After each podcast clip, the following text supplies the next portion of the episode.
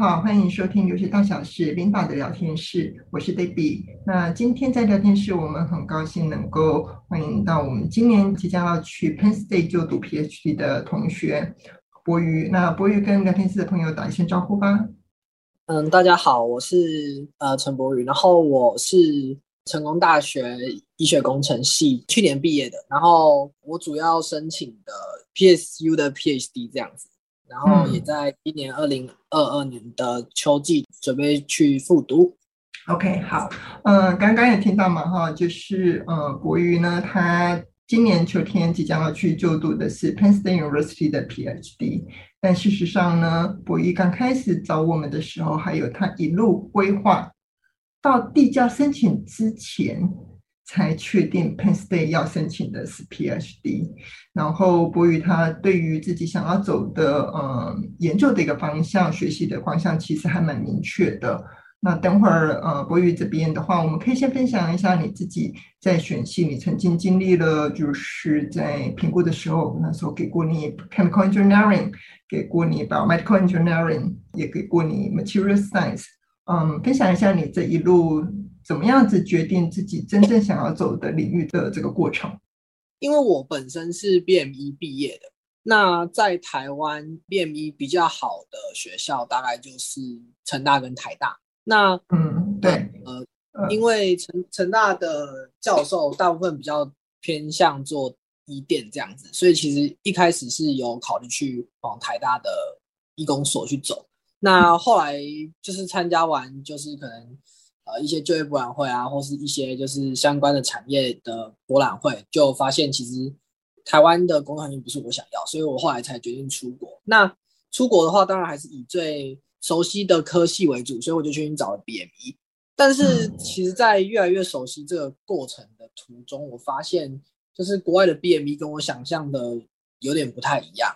对对，那因为国外的 BME 偏向于就是那个 molecular。就是那个，应该是分，对分子，然后生，对生物分子，抽出一些就是分身，然后成细胞的东西。那我自己知道，其实细菌、细胞这些我并没有那么有兴趣。对，因为我自己本身的专题，然后还有一些额外的去一些教授那边多做的研究，都是偏药物传递，然后或是一些像高分子的一些东西这样子。所以我知道我自己比较想要走这一块。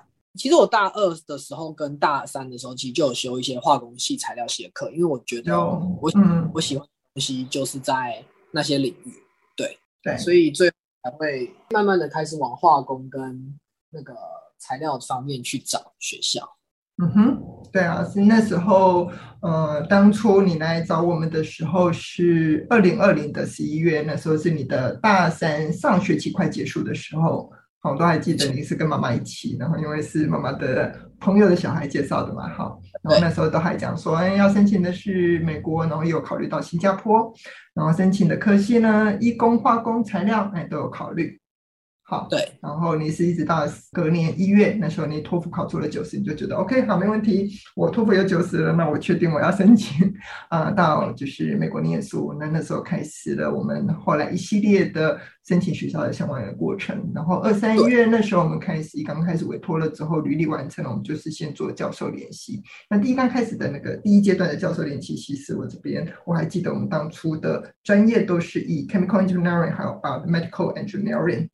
居多对，对，嗯、因为化工的话，自己比较蛮有兴趣的是做，比如说生物电池啊，或者是一些像电池的，然后像材料的话也有电池这一块，然后再来就是生物高分子跟就是医材的方面，在美国学学校跟美国教授，他们其实就是我们在台湾所谓的医工，其实更偏向于在他们化工底下的，他们叫做 CBE 吗？嗯，就是他们。对，他们这些化工所底下一个叫 CBE 的一个系这样，然后或是像材料所底下的就是一材一材所这样，嗯，对，所以这两个方向就是材料跟化工的方向，会是最后我选教授联系的方向。嗯，那里面都有一些重叠。对对对，呃，因为我当初在联络教授的时候，其实分别有是找就是有做电池相关教授，也有做就是找医材相关的教授这样子。对，我是找这两类的教授。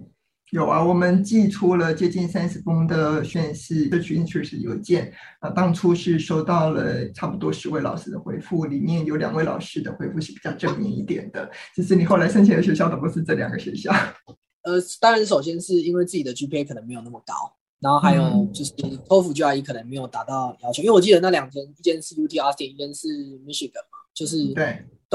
很好的学校，那没错，嗯、那对，而且我记得 UT Austin 的教授是跟我说，他们不收硕班生。那如果我考虑念博班，嗯、那其实可以试试看。是因为当我还没有就是很想念博班的理由的原因，是因为我觉得我想要先念完两年的硕班，那出去先工作完之后，再决定自己要不要继续念博班。对，这里我们就要带到了你的博班申请的神奇旅程吧。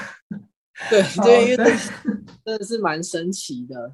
呃，我直接从我被怎么被教授他们回复，就是我们在做最主要的教授联系，就是我确定我 GPA，然后确定我的考试成绩，确定我差不多相关的资料准备好之后，开始更正式的教授联系。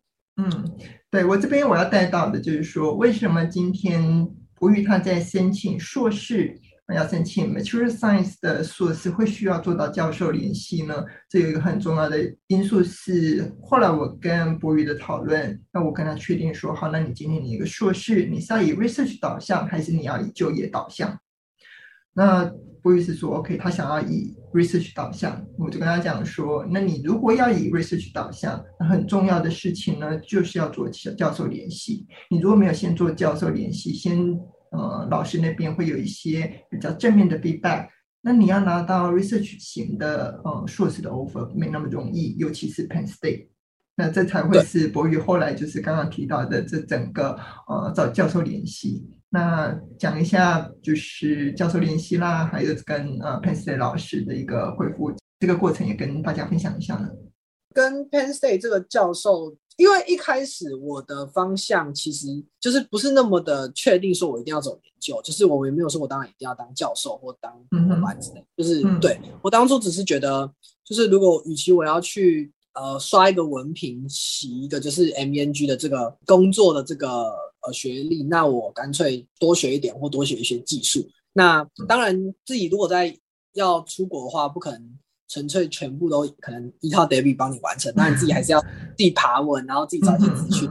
那其实相关会找到就是蛮多，就是其实除了资工电机以外，就是大部分的科系在国外要留下来，其实是一件不太容易的事情。嗯，机会比较少啦，就是没有那么多的机会，嗯，没有那么多机会。所以如果要留下来，那势必要有身份。那有身份这件事情相当的重要。那尤其我又是想要做医药相关、对生意相关的产业，那。拿到这个身份可能是更重要，所以最后在权责之下，就是才决定走博班。那因为其实当初在跟教授叫做长长谷川，他叫长谷川，那他自己本身也跟我聊了许久。那不管是用 email 往来，还是用 Zoom，就是开视讯会议的时候，他都是建议我不要念 master，因为他觉得硕班。对于我们这种就是要走生医方面的人来说，可能会是一个很中间的阶段，就是你不上去也不是，下下去也不行。嗯、所以那为什么不要干脆直接念五年的，再往上一届哦？对对对对，对，对，他那时候其实有这样的建议。有啊，能够像我那个就是呃之前分享嘛，在马祖里来药厂那个同学的机会也不多的。对对对，嗯。那其实我们老师当初对我抛出这个橄榄枝的时候，其实我也还没有那么确定说我想要念博班，因为毕竟博班是一个五年的历程嘛。嗯、这五年不是说说走就走，然后而且毕竟 Penn State 是在一个非常偏僻的一个小镇。嗯，也不能说偏僻了，它是在一个小镇，没有错，没有那么偏僻。嗯，对，就是，嗯、对，就是对我来说，就是因为我是都市小孩，对我来说，其实这个要抛弃掉，就是。都市间的这种生活其实是蛮压力，嗯嗯、而且毕竟我才，因为我那时候才二十二岁不到，所以对，其实大学刚毕业，对，所以其实还想要再多看看，不要让自己压压力那么大的情况还是在，嗯、但是对。就是后来经过多方的评估，还是觉得如果我真的喜欢就是这个生计方面的东西，那我还是要念博班，嗯、这样才会让我有更多的机会留在美国。呃，博宇刚分享的是他在学校的一个申请上面有包含了硕班的学校，有拿到硕班的 offer，然后也有拿到这个 Penn State 的 PhD 的 offer。那在整个的抉择上面，最为什么最后选选择的是 PhD 啊？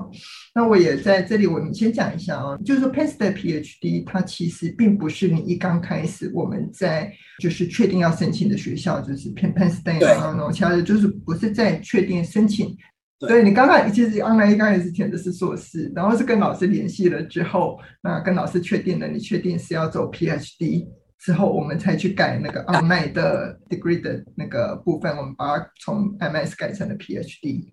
嗯，没有错，这个部分我们可以稍微分享一下，我大概是讲一下你的这个过程啦，那你可以。再补充一下你跟老师的互动。因为我们也其实有很多同学是想要申请 PhD，那我们学人 PhD 的榜单也挺漂亮的，但是在大部分的 PhD 榜单里面的同学，嗯，百分之九十九都是以申请 PhD 为主，少部分的学生会是 PhD，然后就是 PhD 跟 MS，嗯，同时申请。那你几乎是少数的，非常非常少数的。你事实上面你是申请 MS，结果变成了个博士。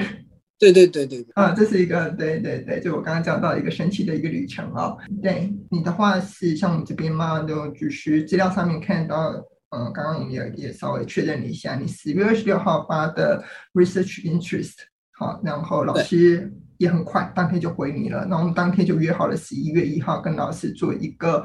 你是用 Skype 还是用 Zoom？哦，我是用 Zoom。OK，就跟老师做了一个 Zoom 的 meeting。好，然后速度也很快。十一月五号，你就老师那时候也是谈谈挺挺好的。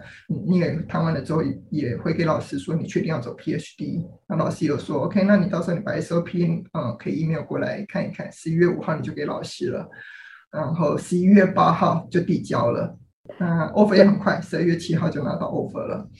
嗯，可不可以分享一下，就是你跟老师的这整个互动的过程呢？那因为我刚刚讲到，就是 PSU 其实，在大部分留学的学生里面来说，不是一间好学校，因为他们大家会想要去，比如说南加大啊，去一些常春藤学校，或是就是知名的加州学校。嗯、那然后还有一些像香槟啊、密西根这种，就是传统强校。那所以 PSU 比较不让人知名，但是。呃，PSU 不知名的点，其实还是偏向于他们的大学部是，没错，就是 Party，所以、嗯，但是研究所其实还是蛮厉害的，它的 materials 还是挺强的，大概在材料的话也是差不多排在十二上下。对对对，那所以最后还是觉得哦，那可以选。呃，像我介绍我的那个学长，他本身是香槟的，所以他可能没有那么看得起就是 PSU。他觉得，如果是他，他会丢香槟，或是他会想要去华大，因为他觉得以我的申请丢华盛顿大学应该是会上。对。然后还有比如说像一些加州的学校，那当然这个是那个学长给我的意见。那我自己是觉得说，如果要申请，那就是往前面的学校丢。嗯哼。那所以最后就找到 PSU。那呃一开始在找这个教授。的话，是因为这个教授做的东西就是药物传递，然后一些像呃酵素的一些东西，然后还有比如说像一些精准药物，就是 targeting medicine 这种的。那这个药物精准药物，对对，跟我大学的专题比较相关的。那我在跟教授 Zoom 的期间，其实。就是当然也是有，就是相聊一下背景，然后问一下我的 GPA。那其实教授有问我是我的 GPA 的部分为什么会比较低？因为像我 GPA 大概三点三，其实其实是算中间偏低的。那 刚过刚过基本线。对对对对对。那其实我跟教授解释说，因为其实我大一大二其实没有那么想要念书啊。那我大概是大二下之后才知道自己到底要干嘛，所以最后才。念书，然后决定要申请。那当然就是不可能只是说说，到教授还是问你一些东西。所以其实那时候他问我蛮多，就是比如说养细胞相关的嗯呃技术，然后还有我在做专题的一些东西，还有我一些化合物的合成，然后还有一些制成的相关的一些知识。那等他确定我是哦、呃、真的会之后，才开始跟我讲解，就是他们实验室到底在做什么。那才有之后更多的联系。这样，所以这边也可以跟大家讲一件事情是，其实成绩不是全部，因为在你在面试跟教授谈的时候，你自己本身有没有能力，就是本身会不会的东西的多寡，才是教授选你的关键。因为说说我的就是不好看，可是我在面试还是有，就是通过教授给我的考题这样子。对。嗯哼，其实还是一样嘛，实力会说话。然后你如果真正这些事情你是做过的，当呃 advisor 或者像刚刚我们讲到的，就是说跟老师的第一次的 Zoom meeting，你怎么样子去呈现你在这个领域里面的 professionalism，好，你的专业啊，你做过的话，你就有办法去回答相关的一个问题。好，那这也才能够为你自己去创造拿到 PhD offer 的这个机会。那我们在科系啦，还有你为什么能够拿到这个 PhD 的 offer 也讲的差不多了。那我们接下来呢，我们谈一谈那申请学校呢，呃，文件的一个准备。其实你也蛮早的开始，就我们刚刚提到，对我蛮早开始，慢慢的就开始了。然后我也都还记得跟你辅导这些 ACA，嗯，我有时候是我人在办公室，有时候是我人在人 在外面。对对对对对对对，嗯，OK，那你可不可以谈一下这段过程？ACA 的部分，其实我真的。呃，蛮像 Debbie 那时候，其实蛮早就叫开始动，因为我早一点开始动，让我之后不管是在当兵还是我申请季的时候，其实我其实都蛮那好听一点，就是我蛮闲的，因为其实我蛮早就写完了，对，就是我没有那么多的时间压力。那嗯，当然我周遭的同学其实他们都是蛮晚才开始用，所以他们其实很赶，然后每天都被用的焦头烂额。那对，所以我觉得当初 Debbie 建议我提早开始写这件事情，其实是蛮正确的。那当然，SOP 跟 PS 这部分，我自己是觉得蛮困难的，因为你要真的很了解自己，很了解自己想要做什么，然后我觉得这这是一件蛮困难的事。然后你还要讲一些，就是啊、呃，这些故事是可能让你想要让你念这些戏的动机，这样子。我觉得这些其实都是在这个连接上面都蛮困难。那这边也都是，就是 Debbie 其实帮我蛮多的。我记得我当初写。关键是 SOP 还是 PS 的时候，实写蛮痛苦。你呀、啊，你那时候你不管你的 SOP 或者是 PS，都是大概我们第一个版本差不多是四月那时候就已经先定稿了。啊、那我是让你是说好，那我们就先到这里为止。等到你定下了，到时候我们确定我们要申请哪些学校的时候，啊、呃，文件 SOP 跟 PS 都要再稍微调整一下。你的文件其实是经过两阶段。对，但是因为我蛮早开始准备，所以其实、嗯。写起来没有那么的困难，嗯，对，没有错。那等到我们确定好，就是学校那时候差不多，我们九月的时候嘛，我们九月的时候我们就确定好了你的申请名单。那那时候开始再去整理文件，相对的就轻松很多了，因为我们已经走过了前面四五月的时候的整个的一个嗯过程。那你可不可以讲一下哦？就你的 PS 是也是经过了一番的。嗯，调整那，甚至于里面很多的一个内容都是被我推翻了。那你可不可以分享一下？因为很多同学对于撰写 PS 是一件非常困扰的事情。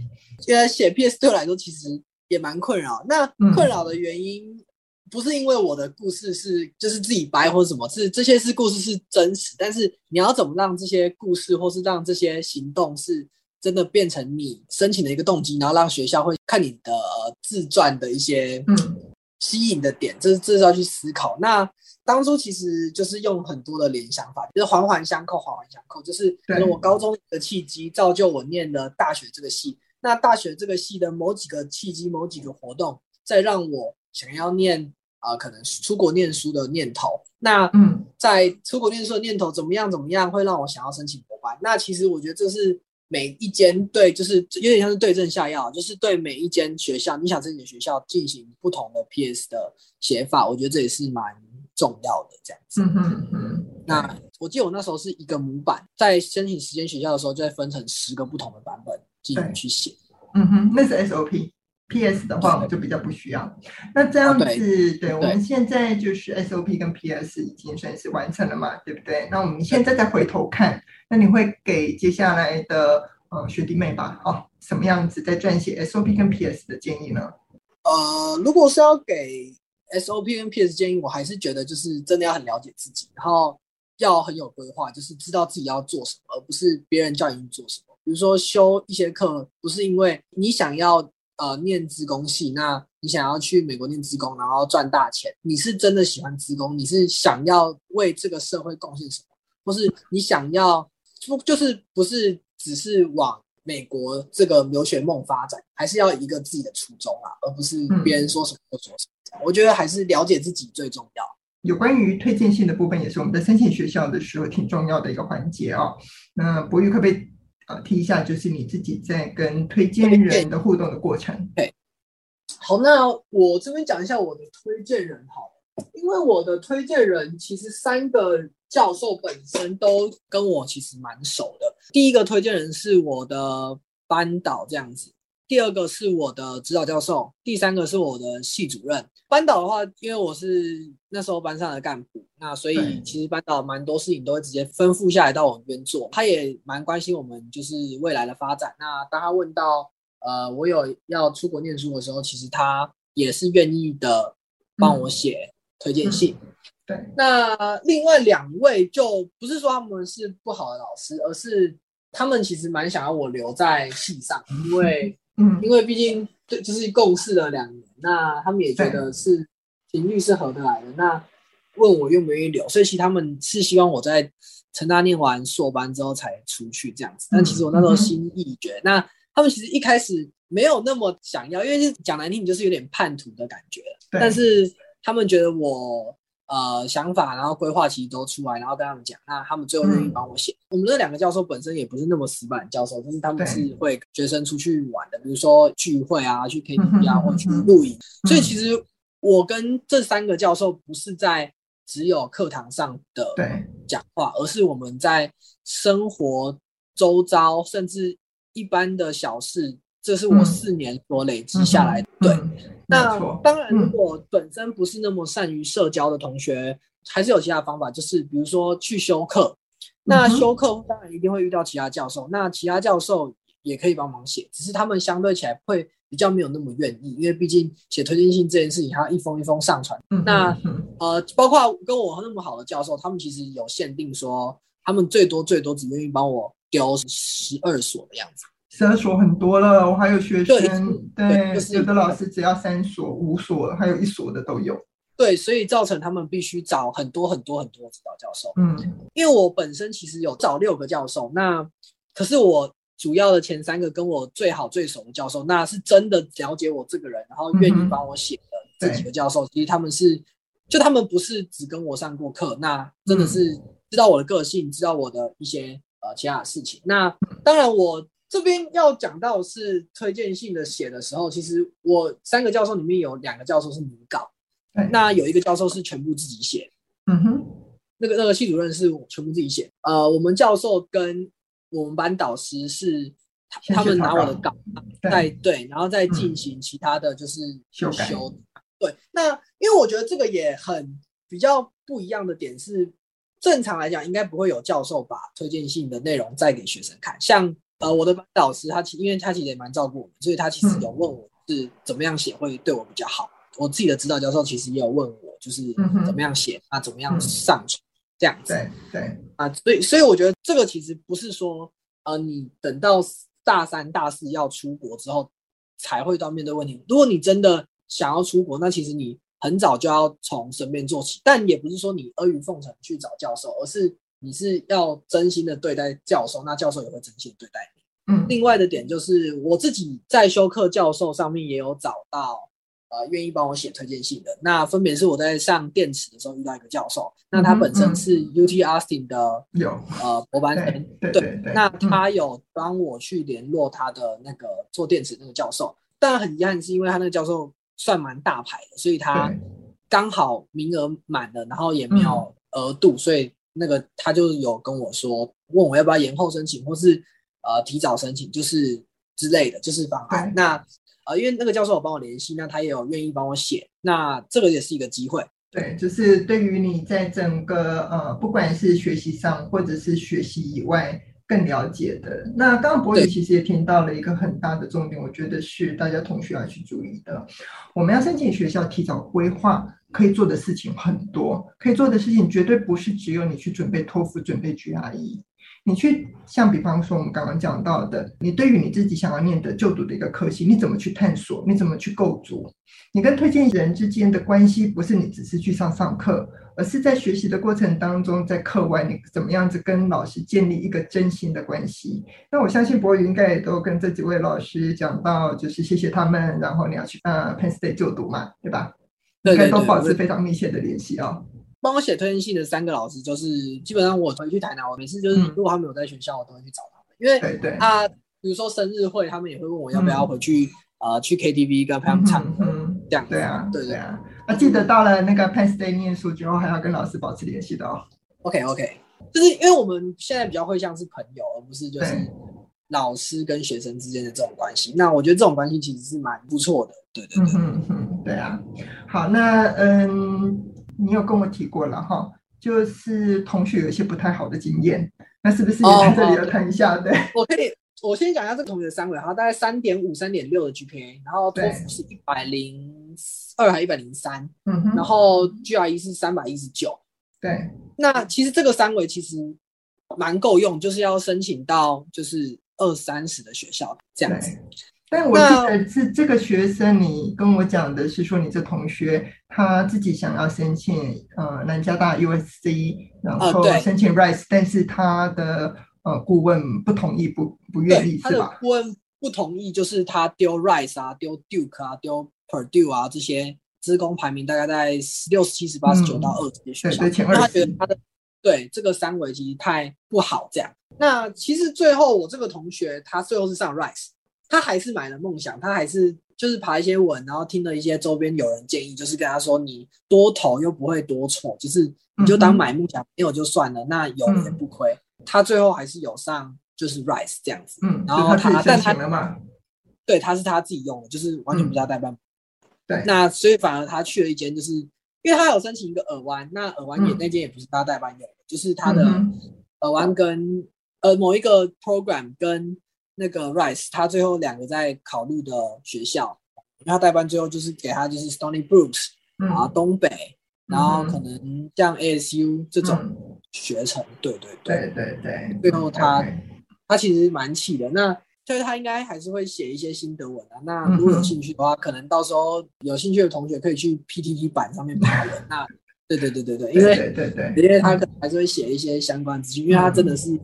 就是被雷的蛮严重的，嗯、对，所以他最后建议他哥哥来学了这样子。对，我想其实这重点应该是这样子啦，就是说，嗯、呃，同学在申请学校的时候，当然我们也会建议同学在申请的一个名单，我们要有一定的一个把握度哦，好，不要太梦幻。但是并不代表你的申请名单里面不能够有一些是比较梦幻一点的学校，对。然后即使是说我们知道你的录取的一个机会不是那么的高，即使我们知道说今天这个专业是很竞争的，但你不去申请，你怎么会知道呢？你怎么知道你有机会？像我自己，我自己就是一个就是买到梦想人的概念，嗯、就是因为我自己的单位是没有办法到。Top ten 的材料这样，对，只能大概在十五到二十，或是甚至到三十这边徘徊。那最后也是因为我做出这个决定，那跟教授联系的这个情况下，我才拿到这个 PhD。嗯、那没有错，因为其实我一开始也是觉得说拿到 PhD 好像其实蛮简单的，但是事实上后来 其实不是这么一回事。就是，嗯，其实在跟学长姐爬文，嗯、然后跟一些呃周遭的朋友就是聊过的时候，其实他们都觉得。PhD 不是那么简单，我那就是他们觉得我拿到那是不是我真的很厉害？我我觉得我也没有到真的很厉害，我只是可能多做了一些专题，然后多了解了一下，然后以及多做了一些就是教授联系，那才让我得到这个机会。对那我们比较想的是不要排斥去做，嗯、就是有做就有机会，自己要为自己创造机会。如果你自己都不为自己创造机会，那谁来给你机会呢？对不对？没错，没错、嗯。所以像你那时候拿到这个 Penn State 的 PhD 的 offer 的时候，呃，你身边的朋友是怎么样的反应啊？他们都跟我说：“哎，你们上滨州很厉害，是长春的。”我说：“不是啊，是 Penn State。”就是这个当然，因为毕竟还是 Penn State，就是在滨州啊。嗯，对，都在滨州，就会被认为是 UPenn，所以他们会首先会先夸你。那等你跟他们解释完之后，他们说：“哦，不是。”可是他们去查又发现，哦、呃，你这个系在又比 UPenn 强。对，所以 UA 还是很惊讶，是所以你怎么拿到博班的这样？嗯哼，那我也会跟他们说，我跟我朋友其实说，就是运气真的有运气到，对，就是那当然努力了，那当然也是你自己自己还是蛮蛮努力的去去找教授联系，然后蛮密切的，对对对，要然后也咨询很多网友，比如说像 PTT 上面的一些学长姐，然后脸书学台湾学生会的学长姐，嗯那其实都跟我说这间学校不错，那唯一缺点就是无聊的点。大部分是这样。那我周到的，就是大部分要出国的人，当然是会觉得说很厉害。那，嗯，可是其实就是像 Debbie 讲的，这是因为这是一个很神奇的旅程。那真正的博班到底申请上面多么的困难，这我真的不知道。因为其实我当初拿到 PSU 的博班的时候，有没有想要问 Debbie 说，那为什么我当初 UT Austin 不申请博班看看？对，但是其实我后来爬文发现，其实真的没有那么的简单。会啊，你那时候如果你跟我讲说你要申请 UT Austin 的 PhD，我也会鼓励你去试试看的、啊。